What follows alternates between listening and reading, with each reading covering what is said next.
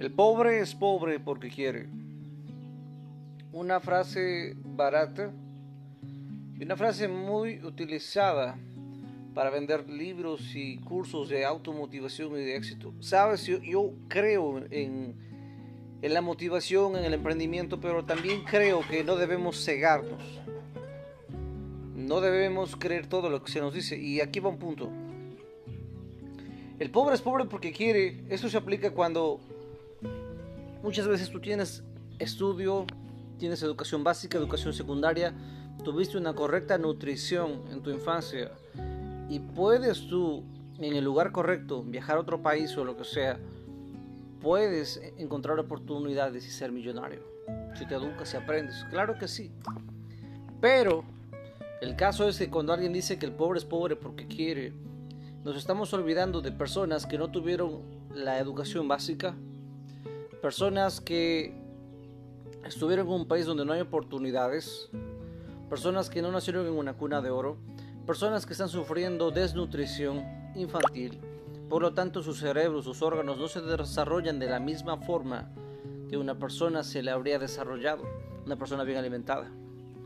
Entonces, el pobre es pobre porque quiere, incluye, como decía, persona que tenga los servicios básicos, una persona que tenga un sueldo que le permita quizá darse un pequeño lujo. Pero es triste porque también es real que muchas veces muchas personas en el mundo viven con menos de un dólar diario.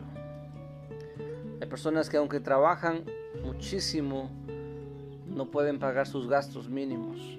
No tienen servicios de agua potable, no tienen servicios de internet, y seamos honestos, si, si tú y yo no tuviéramos internet, ni no tuviéramos eh, la educación básica de escuela y la educación secundaria, no tendríamos ni la más remota idea de cómo ser millonarios.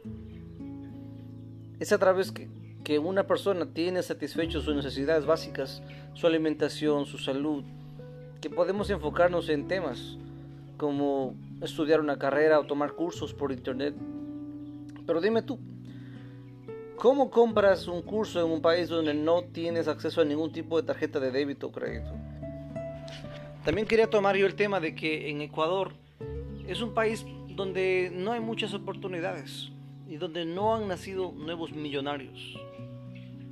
Quizá estadísticamente por ahí apareció uno que otro, pero he visto que los más grandes tuvieron que ir a lugares donde hay oportunidades como Estados Unidos. Elon Musk fue de África, de Sudáfrica y fue a Estados Unidos.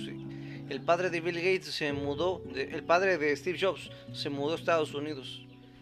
En fin, el pobre es pobre porque quiere. Nos olvidamos de que biológicamente a veces no podemos competir con personas que, que están súper bien alimentadas. Las influencias de una persona cambian la historia de una persona. Hay mucha gente, mira, y escucha esto, y, en eso sí tienes razón, eh, cordura artificial. No importa que tanto estudies, no importa que tanto te prepares, no importa si eres el más genio de tu clase, o no importa si hablas 5, 8 y 10 idiomas, cuando estás en el lugar equivocado, es muy difícil avanzar, es muy difícil crecer, y en algunos casos literalmente imposible. Entonces, es verdad que el pobre es pobre porque quiere, pero solamente dentro del rango de personas que tienen satisfechas sus necesidades básicas y que pueden darse el lujo de tomar algún tipo de educación. Para millones de personas que viven en la desnutrición y que viven en países no tercer mundo, sino de cuarto o quinto mundo, donde, donde el sobrevivir un día es un gran logro, ellos no son pobres porque quieren. Entonces solamente quería recordar esto, que hacer ese paréntesis. Que sí, sí se puede ser exitoso, sí se puede ser millonario, pero es importante mudarse al lugar correcto. Como digo, yo, yo conozco Ecuador, vivo en Ecuador. Y Ecuador es muy, se ha atrasado mucho respecto a otros países vecinos. Entonces, si quieres tener éxito, debes ir al lugar correcto. Quizá tomar un viaje, tomar riesgos, porque yo veo que la mayor, cantidad de millonarios en el mundo entero pertenecen a Estados Unidos. Y muchos han ido allá y han tenido éxito ya. Así que si tú tienes tus necesidades básicas cubiertas, tienes internet, tienes un smartphone, probablemente, y eres pobre, posiblemente sí seas pobre porque tú quieres. Pero también había un estudio que decía, y ya lo citaré más adelante en los comentarios, que había, hicieron un experimento, un experimento donde ponían a dos personas a jugar Monopolio, pero la una persona tenía el doble de, ingresos que daba la vuelta en el Monopolio y le daba muchas ventajas y la otra persona no. Y que las personas que tenían, eh, digamos así, que vencían en, la partida de Monopolio, creían que eran más inteligentes, más preparadas y mejores que el resto. Cuando la verdad era que las circunstancias les beneficiaron más de lo que ellos podrían imaginar.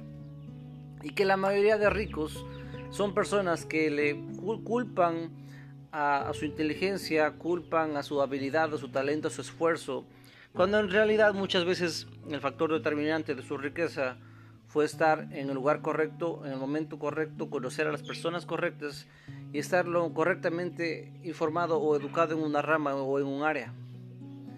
A veces la suma de muchos factores dan como resultado el éxito en algún área. Y para los que quieran profundizar más el tema de por qué algunos tienen éxito y otros no, léanse el libro de Malcolm Gladwell, Fuera de serie. Aquí explica que, por ejemplo, Dice que hay, en Estados Unidos, pongamos un ejemplo de, hockey, que hasta cierta edad se puede permitir que lleguen niños para inscribirse al hockey. Pero los niños que tienen la mayor edad permitida son los que más juegan y los que mayor probabilidad tienen de jugar partidos y de tener éxito. Entonces se suma, tienen ventaja. Un niño de 10 años comparado a un niño de 11 años tendrá desventaja porque a veces hay ciertos factores que le hacen que la persona, por el mero hecho de haber nacido en una fecha específica, le da ventajas estratégicas. Y así, y así de esa manera, factor por factor, cada pequeño, cada pequeña ventaja puede cambiar la historia de una persona. Es increíble lo que en el libro cuenta, cuenta de la Gran Depresión, cuenta cómo dos personas, el papá abogado vivió en la pobreza extrema y el hijo no. Pero la diferencia fue que el papá abogado él se había graduado por la época donde empezó la Gran Depresión. Y su hijo estuvo él tuvo éxito pues él apareció después de la Gran Depresión. Entonces, el estar a veces en una época te puede abrir puertas y a la misma, a la misma vez te puede cerrar puertas. Y no todo es esfuerzo. No siempre depende de cuánto te estudies o te prepares. A veces hay que moverse. Hay que moverse a diferentes ciudades, lugares o países para tener éxito. Pero no les creas todo siempre es bueno cuestionarse y siempre es bueno ver qué hay de cierto en esto. Un tiempo yo llevé estudiando y capacitándome en muchas áreas, pero lo decepcionante es que por más conocimiento y habilidades que tuviera para hablar con personas, en mi país, Ecuador, casi no hay muchas oportunidades. Así que, bueno, ustedes ya conocen que algún rato espero hablarles desde otro lugar. Mientras tanto, el pobre es pobre porque quiere, siempre y cuando tenga todas sus necesidades básicas cubiertas. Un saludo y saludos a Cordura Artificial. Chao, chao.